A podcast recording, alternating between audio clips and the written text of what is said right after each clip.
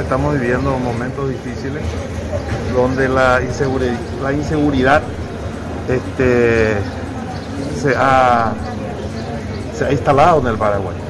Y lamentablemente estamos viendo la muerte, la agresión, la violencia. Yo decía ayer en una reunión, en otros tiempos, en los peores tiempos de la dictadura, y sí, nos encontramos a veces y había gente violenta, pero era violencia a puños, a veces hasta cachiporras.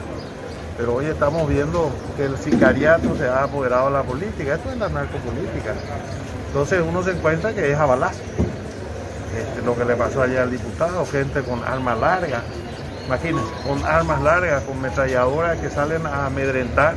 Y bueno, y en otros casos no se trata de amedrentamiento, sino directamente de la muerte como ha ocurrido en Pedro Juan y en otros lados. El caso de, el caso de Casapate, joven de 24 años. Bueno, esto es lo que nosotros venimos denunciando hace bastante tiempo. Es la mafia que se ha apoderado de nuestras instituciones y que ha incursionado en la política.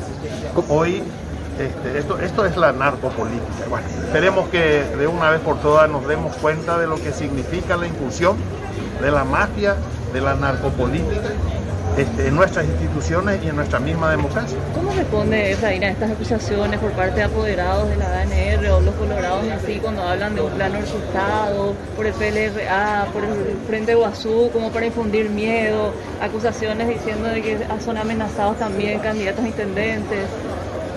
mira, estas son, estos son los disparates que ellos creen que pueden este, confundir a la gente. Igual que el, escuché, bueno, imagínense, del apoderado de la ANR que diga un disparate, pues no me sorprende en absoluto.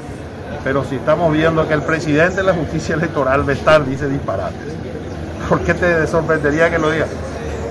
Vito hoy decía, dice, no, dice, lo que pasa es que este, el funcionario este, no, es, no es cartista, ¿qué importa? Un pobre funcionario de qué sectores. Él es cartista, el mismo presidente, ellos son los que están controlados. Y eso lo vemos todo. Entonces, ellos forman parte de un gran show, de un gran circo que creen que le engañan a la gente. La gente sabe quiénes son ellos y la gente sabe este, quiénes realmente son responsables de lo que estamos viviendo.